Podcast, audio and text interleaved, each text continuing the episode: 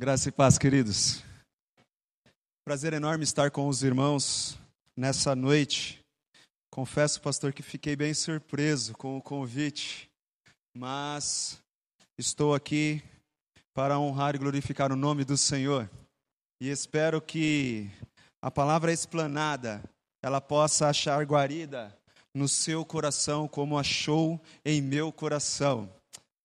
Falou muito ao meu coração esta palavra. É interessante que, desde o começo do culto, algo de extraordinário está acontecendo, e extra, extraordinário é o poder do Espírito Santo em nosso meio, é o poder de Cristo Jesus como Salvador.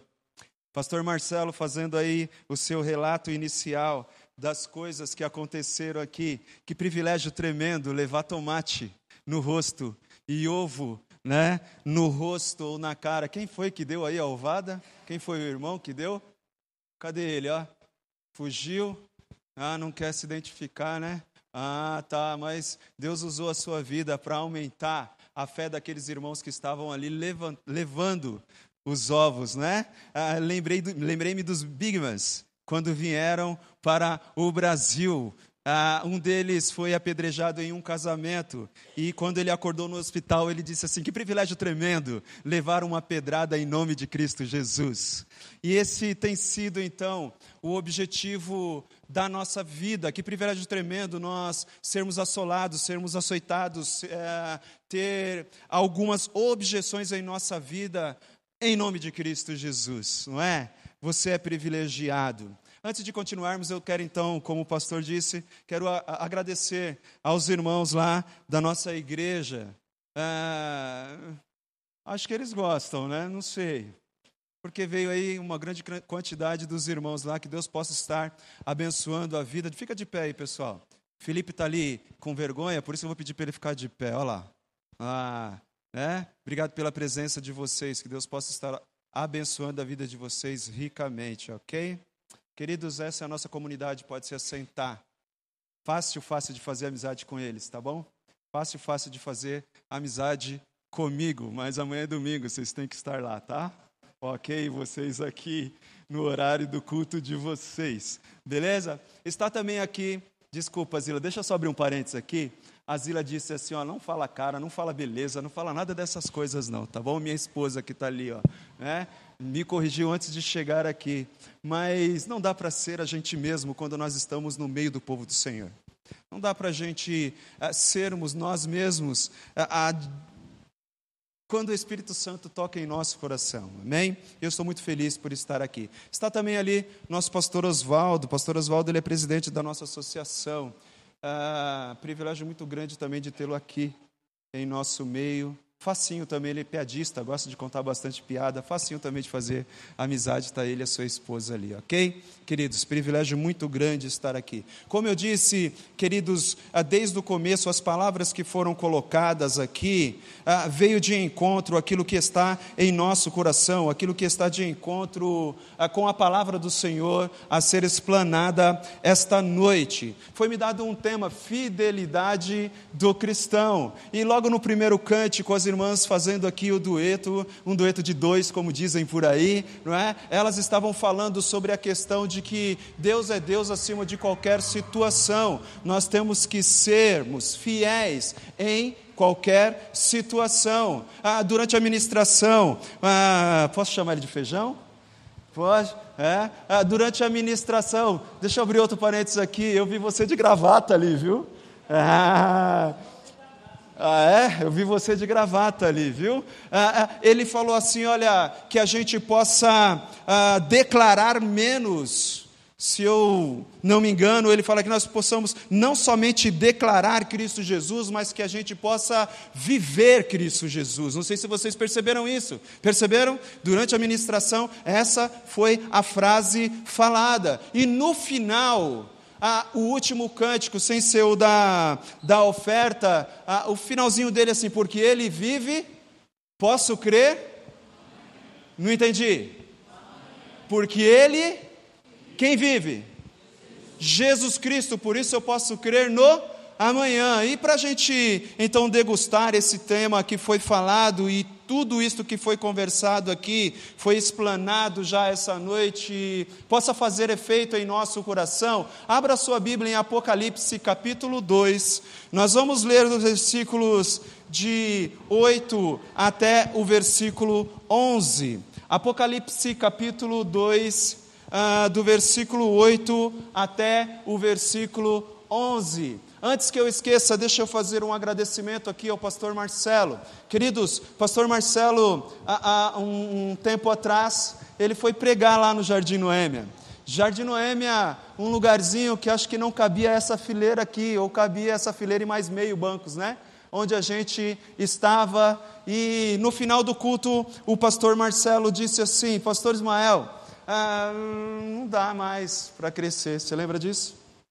Não dá mais. É como se você estivesse calçando um sapato apertado e os seus dedos querendo ah, sair, ficar folgados, e não tem condição porque o sapato está apertando. Para honra e glória do nosso Deus, nós saímos daquele lugar, fomos para um galpão maior. O Senhor falou através do Senhor naquela noite, pastor, e nós hoje estamos crescendo, não para a nossa glória, mas para a honra e glória do nosso Deus. E a igreja só cresce quando os membros dessa igreja demonstram fidelidade. A igreja só cresce quando os membros desta igreja são fiéis a Cristo Jesus, como acabamos de cantar. O texto da igreja diz, o texto do ah, ah, de Apocalipse capítulo 2 diz o seguinte, que fala de uma igreja. Ah, o, ao anjo da igreja em Esmirna escreve: Estas coisas diz o primeiro e o último, que esteve morto e tornou a viver. Conheço a tua tribulação, a tua pobreza, mas tu és rico e a blasfêmia dos que a si mesmos se declaram judeus e não são, sendo assim antes sinagogas de Satanás. Não temas as coisas que tens de sofrer. Eis que o diabo está para lançar em prisão alguns dentre vós, para ser dispostos a provas, e tereis tribulação de dez dias. Ser fiel até a morte, e dar-te-ei a coroa da vida. Quem tem ouvidos, ouça o que o Espírito diz à igreja. O vencedor de nenhum modo sofrerá dano segundo a morte. Amém? Pai, em nome de Jesus, mais uma vez nós glorificamos o teu santo nome pela certeza que o Senhor colocou em nosso coração, a certeza da salvação a certeza de que hoje nós temos o privilégio de sermos selados pelo Teu Santo Espírito, a certeza de como acabamos de cantar, viveremos eternamente com aquele que morreu, ressuscitou e hoje vive para sempre. Pai, fala ao nosso coração, apesar do Teu pequeno servo, que a Tua igreja possa sair daqui edificada, como já está sendo Louvado e exaltado seja o teu santo nome. Nós oramos assim agradecidos em nome de Jesus. Amém. Queridos, fidelidade ah, tem a ver com lealdade, tem a ver com aquilo que, pelo zelo que a gente tem por alguma coisa. Então, fidelidade para alguns é observar algo que a gente crê, algo que a gente tem e a gente passa a ter zelo por isso. Mas eu gosto de uma outra tradução do texto fidelidade. O texto fidelidade, ou seja, quando você tem certeza de que algo é correto, você passa a ser uma imitação daquilo que você acha que é correto. E o texto começa dizendo que aquele que vive, que é Jesus Cristo, é o maior objeto de adoração da nossa vida, ou seja, nós somos salvos por Cristo Jesus. E nós temos essa certeza, a certeza de que Cristo Jesus é aquele que nos proporcionou salvação. E se Ele nos proporcionou salvação, ser fiel é ser uma xerox de Cristo Jesus. Ser fiel é você procurar ser igual a Cristo Jesus. Ser fiel é você pegar a história de Cristo Jesus, ler os evangelhos, olhar para a vida de Cristo Jesus, perceber quem é Cristo Jesus e aí querer ser igual a Ele Ser fiel é isso. Então eu não estou aqui para dizer, olha, você faz isso, então você não é fiel. Você não faz isso, então você é fiel. Não, de forma alguma. Eu estou aqui nesta noite mandado pelo Senhor para dizer para você: se você não é uma cópia de Jesus Cristo, você não é fiel. Entenderam isso? Fidelidade, ser fiel, é você pegar Jesus Cristo e você pegar a sua vida e a sua vida estar transmitindo Jesus Cristo. Queridos, ah, os irmãos já ouviram falar do ah, Sundar Singh? Já ouviram falar do Sundar Singh? Já? Quem já ouviu falar do Sundar Singh aqui? Ah, Nunca. Já ouviram falar do apóstolo dos pés de sangue? Já ouviram falar? Já, né? Ah, procurem.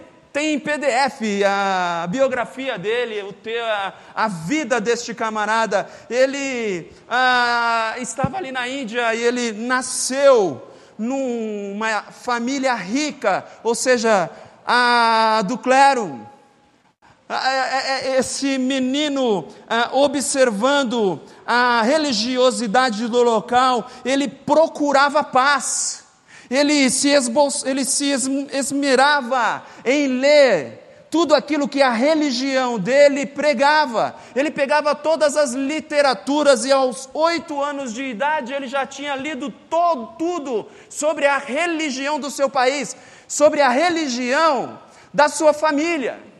E é interessante, queridos, que ele não encontrou paz. Não existia aquele acalmar da alma naquela religiosidade deste camarada de nome difícil, Sundar.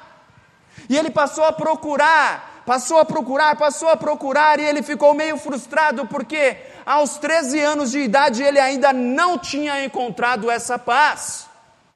E é interessante, queridos, que a história dele diz que o pai dele começou a se preocupar porque aos 13 anos de idade ele já lia tudo, mas não tinha o canudinho, não tinha, não tinha, não tinha se formado ainda, não tinha estudado numa escola. E para honra e glória do nosso Deus, ali naquele vilarejo existia uma escola presbiteriana. E o pai dele diz assim: Olha, você vai se matricular nesta escola e você vai se formar. Ele falou: Não quero, porque lá prega heresia, lá tudo que eles pregam lá não condiz com a minha religiosidade. Então o pai dele fez o seguinte: obrigou esse camarada a estudar nesta escola. Quando ele entrou no primeiro dia, a professora deu-lhe um pequeno livro de capa preta. Hoje ela daria um pequeno smartphone com um aplicativo do Novo Testamento, mas naquela época ela deu um livro de capa preta. E este livro então era o Novo Testamento. Aquele menino começou a ler e começou a perceber que era coisa de crente, que era coisa de cristão, que era coisa não da religiosidade dele. E ele disse: Eu não quero ler isso, e jogou. A professora, com todo carinho, veio até ele e disse assim: ah, leia isso daqui, é, fará com que você entenda melhor texto, você vai interpretar melhor os textos. E ele disse: Não, eu não vou ler. Então, calmamente, aquela professora pegou um escrito do lado e leu para ele: Olha, para você estudar nessa escola, você precisa ler esse texto. Você precisa estudar esse texto. Então ele disse assim: Jamais vou estudar esse texto. Nunca vou estudar esse texto. Foi para casa, quando chegou em casa, a surpresa: o pai diz: Não, você vai estudar esse texto. Volta para a escola, porque você vai ler. Você não precisa seguir a religião dele, mas, deles, mas você precisa uh, se formar. E aquele menino então começou a ler o Novo Testamento e ele achou esquisito, porque tinha um tal de Cristo Jesus que transformava vidas. Tinha um tal de Cristo Jesus que era superior aos outros humanos. Tinha um tal de Cristo Jesus que aquele livro, do começo ao fim, falava sobre ele. E ele ficou com aquilo na cabeça, mas ele não queria aquilo tudo. Ele não queria, ao ponto dele dizer para o seu pai: Eu não vou estudar isso. Eles estão querendo me converter, eles estão querendo me desvirtuar, eles estão querendo me tirar da minha religião. Sabe o que aconteceu, queridos? Ele pegou a Bíblia, o Novo Testamento, ele tacou fogo na frente do pai dele, jogou, e ele pegava cinzas e jogava para cima assim: Isso daqui não tem poder. Não tem poder. Começou a amaldiçoar tudo aquilo ali. E foi, bateu a porta do quarto e ficou lá dentro. O pai dele disse: Não, você vai fazer esta escola. E aquele menino então entrou em crise profunda. Depressão total. Não tem saída para mim. Não achei paz na minha religião. Sou obrigado a estudar uma outra religião que eu tenho certeza que eu não encontrarei paz. No terceiro dia, então, com tudo aquilo, ele decidiu tirar a vida. E à noite, como ele já tinha lido a palavra do Senhor, o Espírito Santo tocou de tal forma naquele coração que ele disse: Jesus Cristo vive. Jesus Cristo ressuscitou. Jesus Cristo me dá uma certeza, a certeza de vida eterna. Queridos, o testemunho dele diz que foi uma noite assim de dúvidas. Mas será que é isso mesmo? Será que eu estou ficando doido? Será que aquele pessoal lavou a minha mente ou mudou a minha mente de tal forma que eu estou sonhando com Cristo Jesus. Com Cristo Jesus, perdão, queridos. Está ficando longa a história, né? Mas eu já vou terminar. O texto vai ser explanado, tá bom? Mas eu preciso dar fundo para explanar o texto. Vocês estão entendendo até agora? Um camarada que não queria, de jeito nenhum, sequer ler o texto bíblico. Um camarada que queimou o Novo Testamento. Um camarada que numa noite ele sonhou, ou ele achou que estava sonhando, que Cristo Jesus está vivo. Tá agora legal? Estão entendendo? Estão comigo aqui? Levanta a mão. Estão comigo? Ah, eu estou entendendo até aqui. Legal. Então, queridos, no outro dia ah, ele passou a pensar sobre tudo aquilo e ele então chegou no seu pai e disse assim: Pai, a partir de hoje, sou servo de Cristo Jesus. O pai dele tomou um susto, como assim? Você acabou de queimar a Bíblia, que acabou de queimar o Novo Testamento. Como é que você disse que você é servo de Cristo Jesus? O que está acontecendo com você, menino? Você está bilolando? Está ficando louco? O que, que é? Essa religião aí, essa sua religiosidade está te deixando bileléu. Você precisa estudar mesmo. Ele falou: Não, a partir de hoje eu vou seguir Cristo Jesus porque eu entendi que Ele vive. Ok, tá bom. O pai dele pensou assim: daqui três dias ele passa a queimar de novo o Novo Testamento. E ele voltou para aquela escola e procurou os dirigentes da, da escola, contou o que tinha acontecido, eles glorificaram o nome do Senhor e a fé cada vez mais crescia. Ele cada vez mais entendia que Cristo Jesus é que é o Salvador da vida. E esse vai, não vai, vem, não vem, vai, não vai, vem, não vem, até que ele é expulso de casa. Acontece isso, né? Vocês já ouviram histórias assim. Ele foi expulso de casa.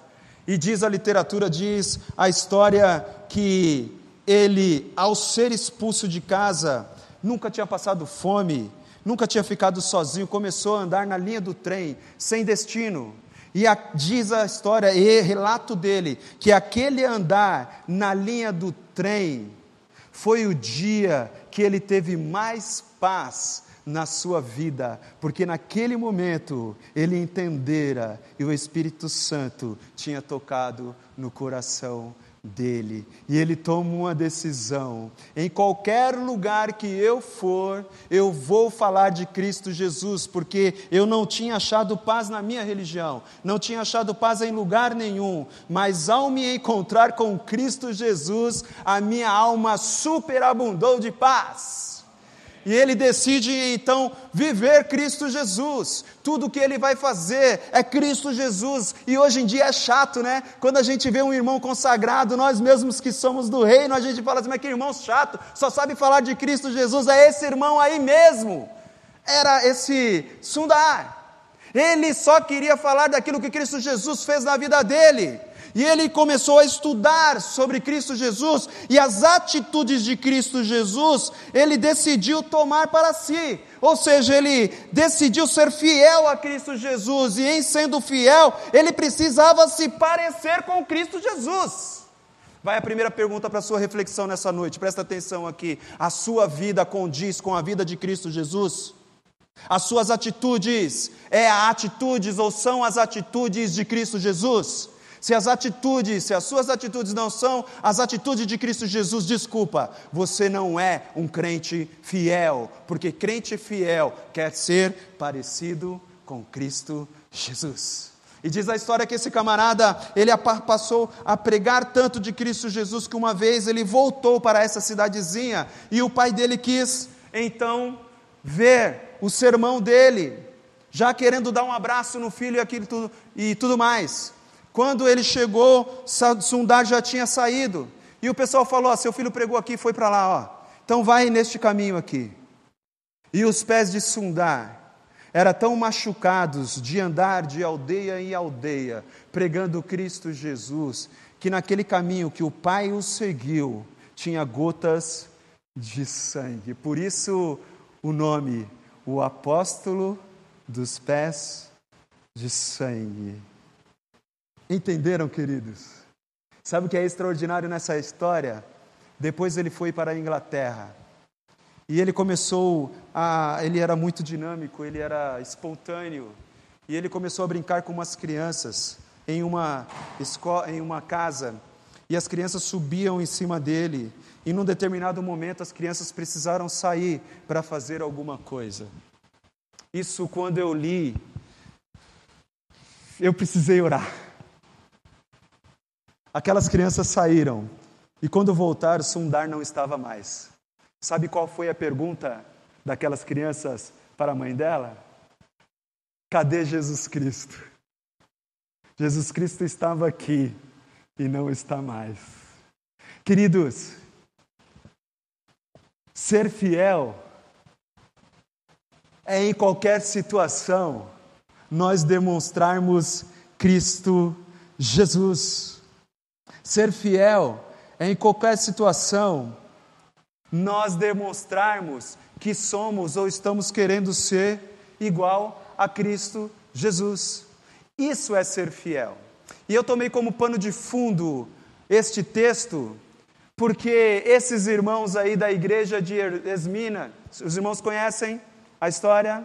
Conhecem o relato? Quem conhece aqui? Levanta a mão. Então vocês vão saber que aqueles crentes estavam na iminência de morte. Estavam na iminência de morte por quê? Porque estavam sendo perseguidos pelo Evangelho. E o que me chama a atenção nesse texto aqui é que quanto mais eles pareciam com Cristo Jesus, mais a iminência de morte. Quanto mais eles se decidiam em parecer com Cristo Jesus, alguma tribulação acontecia. A história diz que aquela cidade era uma cidade rica era uma cidade de muitos bens. E aquelas pessoas daquela cidade tinha pelo menos duas classes: a que nasciam num berço rico e a que eram que eram pobres. Mas também quando o cristianismo chegou, então uma terceira classe passou a ter naquele local. O que era? O quem eram esses? Eram aqueles ricos que se converteram e foi, foram feitos pobres. Foram feitos pobres por quê? Porque eles não queriam ah, se curvar perante o imperador da época, eles não queriam se curvar perante o judaísmo, e os judeus daquela cidade caguetavam os cristãos para os romanos para que eles pudessem ser mortos. Então, eles eram perseguidos, eles eram, eles tinham momentos de tribulações.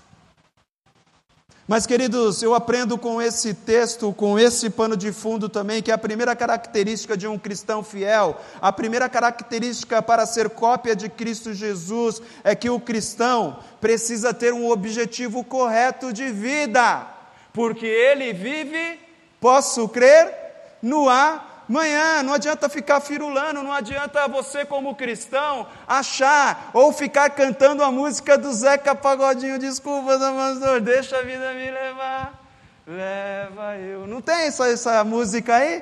Deixa a vida me levar. Cristão que canta essa música ou que vive como esta música não é um crente fiel.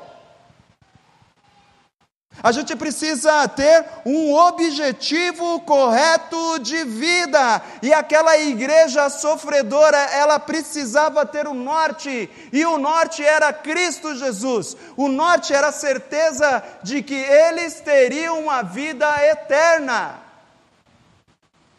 Isso gerava na vida daqueles cristãos tribulação, tribulação ao ponto, queridos, de muitas vezes ah, questionarem a sua vida espiritual, a sua fé. Mas a tribulação na vida daquelas pessoas gerava mais fé. A tribulação na vida daquelas pessoas gerava mais certeza de que eles teriam uma vida com Cristo Jesus. Hoje eu recebi no WhatsApp aqueles cartãozinhos, né? Aqueles postos. Minha esposa mandou algo do Jonas Madureira, e estava escrito assim, ah, naquele cartãozinho: ah, dê um beijo em sua fraqueza e diga: seja bem-vinda, porque é você que me coloca ao pé da cruz. Dê um beijo na sua fraqueza. Diga a ela: seja bem-vinda, porque é você que me coloca ao pé da cruz. Fraqueza, queridos, tribulação, para nós é privilégio, para aquelas pessoas era privilégio.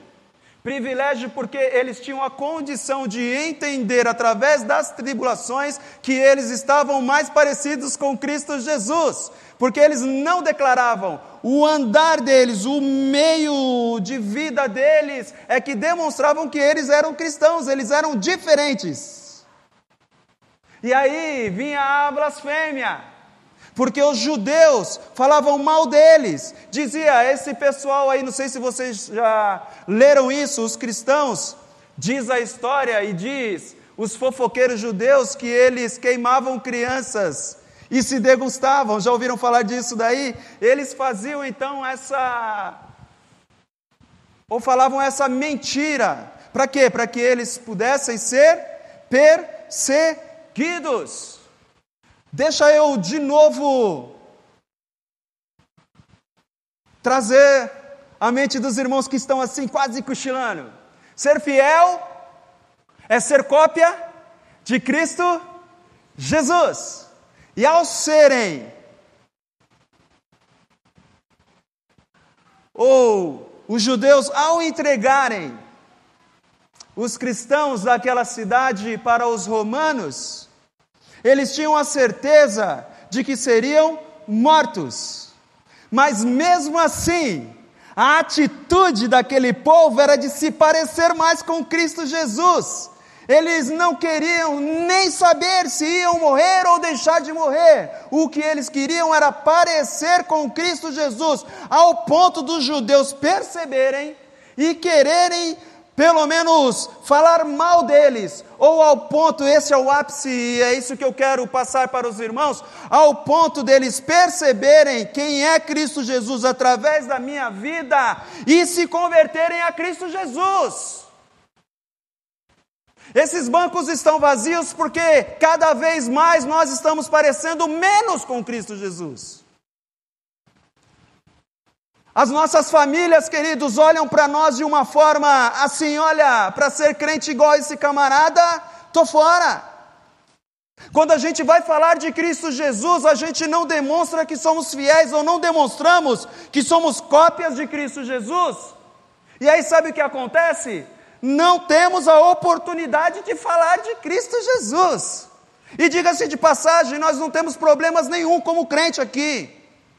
Por mais que você sofra bullying por ser cristão, isso não aflige a sua vida, ou não deveria.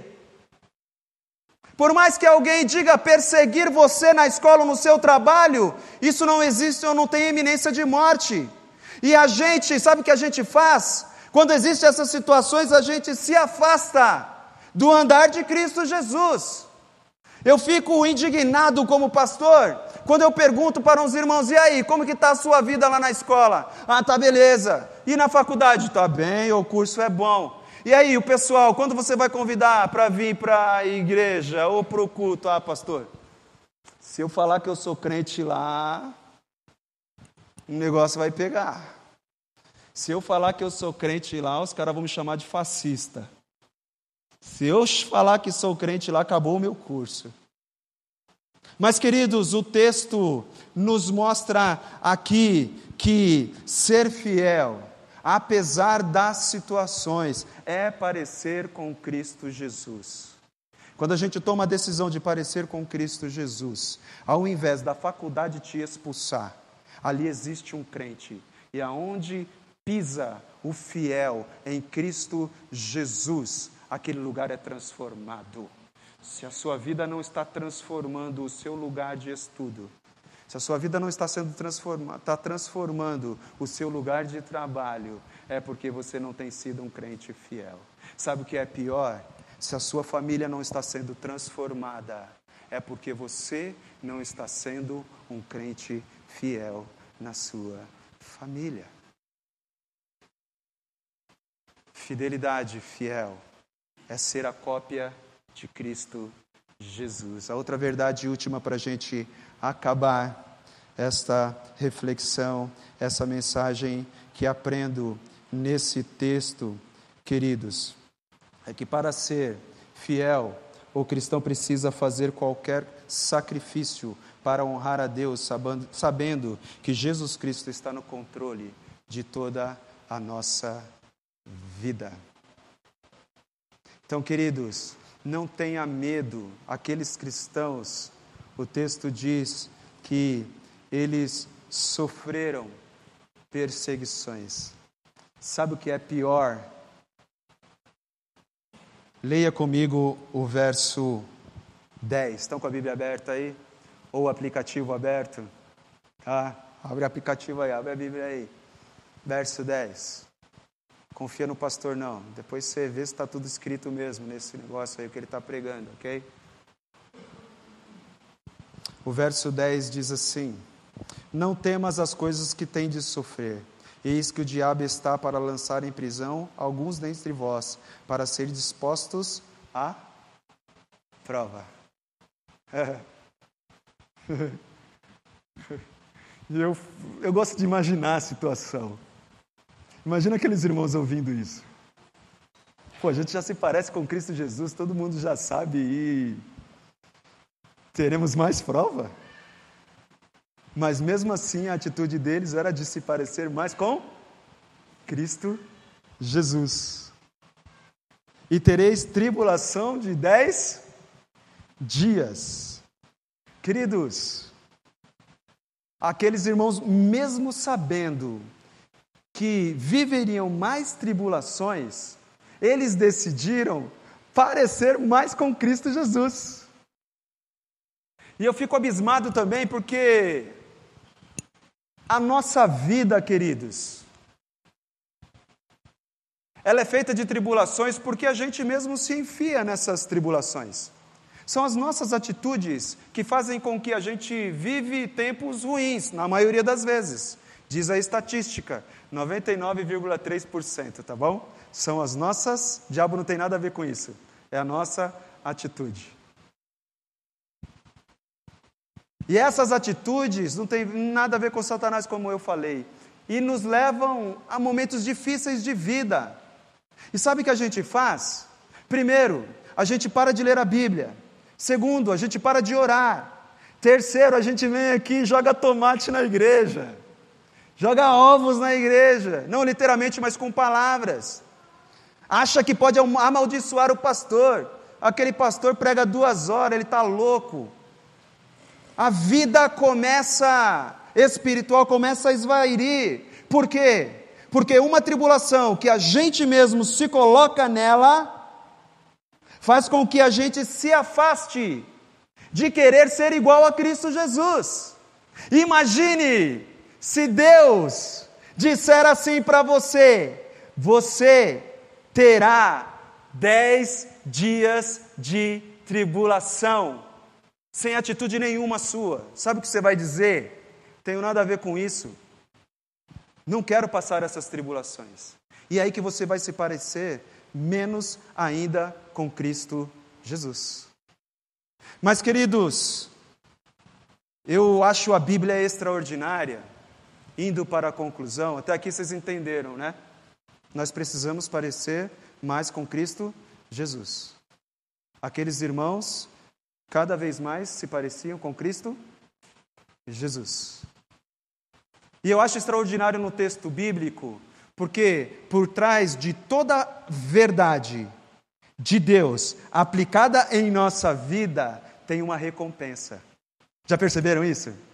Por trás de toda verdade de Deus aplicada na nossa vida tem uma recompensa. E é interessante, queridos, que ao meditar nesse texto aqui, a gente se depara assim: ser fiel até a morte e dar-te-ei a coroa da vida. Aquela igreja ela tinha esta certeza. Por isso eles eram fiéis. A certeza de que eles estariam eternamente com com Cristo Jesus. Por isso eles eram fiéis. E queridos, nós, como Sandu, Sadur, tomou a decisão de parecer com Cristo Jesus, teve alguns privilégios na vida dele, ao ponto de duas crianças o chamarem de Cristo Jesus, de tão parecido que ele era com Cristo Jesus, não na fisionomia, mas nas atitudes. Ele teve um privilégio, e foi esse privilégio de ser chamado ou parecido com Cristo Jesus. Quando você toma a decisão de observar a vida de Cristo Jesus e ser fiel a Ele, você terá esse privilégio. O privilégio de onde você chegar, você ser a tal ponto, ou você impactar a tal ponto aquele lugar, que quando você sair, as pessoas vão dizer: saiu Cristo Jesus. E sabe qual que é o outro privilégio? Agora, para terminar a mensagem, por isso que vale a pena tomar a decisão de ser fiel, de ser a cópia idêntica de Cristo Jesus, é que hoje, quando nós tomamos essa decisão, nós somos parecidos com o Cristo Jesus humano. Mas, daqui a pouco, nós pareceremos com o Cristo Jesus glorificado. Ser fiel, é por isso que o texto está dizendo assim: ser fiel até a morte, dar-te-ei a coroa da vida, porque quando nós somos fiéis, a palavra do Senhor é certa e verdadeira. Nós seremos transformados, os nossos corpos glorificados e estaremos eternamente com Cristo Jesus transformados e a cópia dele eterna. Tem privilégio ou não tem, gente? Tem ou não tem? Então a nossa família precisa ser transformadas ou transformada, impactada pela nossa fidelidade em parecer Cristo Jesus. Que Deus abençoe esta palavra em nosso coração. Curve a sua cabeça e vamos orar.